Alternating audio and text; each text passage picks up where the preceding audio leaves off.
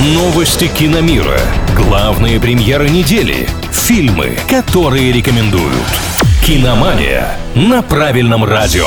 Привет всем любителям большого кино, с вами Илья Андреев. В этом выпуске говорим о наших в Голливуде. Подробности далее.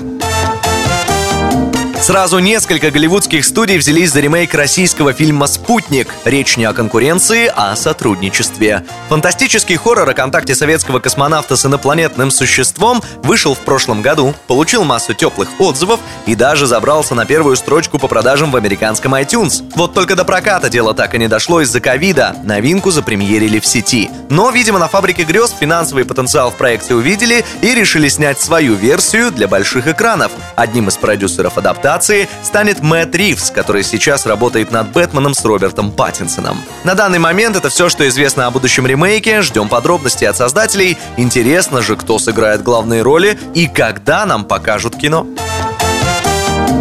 Фильм «Никто» возглавил американский прокат по итогам предыдущего уикенда. Перед премьерой эксперты утверждали, что касса боевика не дотянет и до 3 миллионов долларов за выходные. Прогноз оказался ошибочным, и сборы составили без малого 7 миллионов. Сумма, конечно, не рекордная, но даже она позволила экшену про бойкого семьянина войти в историю. Снял фильм «Никто» Илья Найшулер, и теперь он первый российский режиссер, картине которого удалось стать лидером проката в Соединенных Штатах. Сам постановщик отметил, что это, конечно, конечно, приятно, но больше его радует количество положительных отзывов на популярных кинопорталах и в сети вообще. Мы, в свою очередь, присоединяемся ко всем поздравлениям, которые сейчас летят Илье в связи с таким достижением.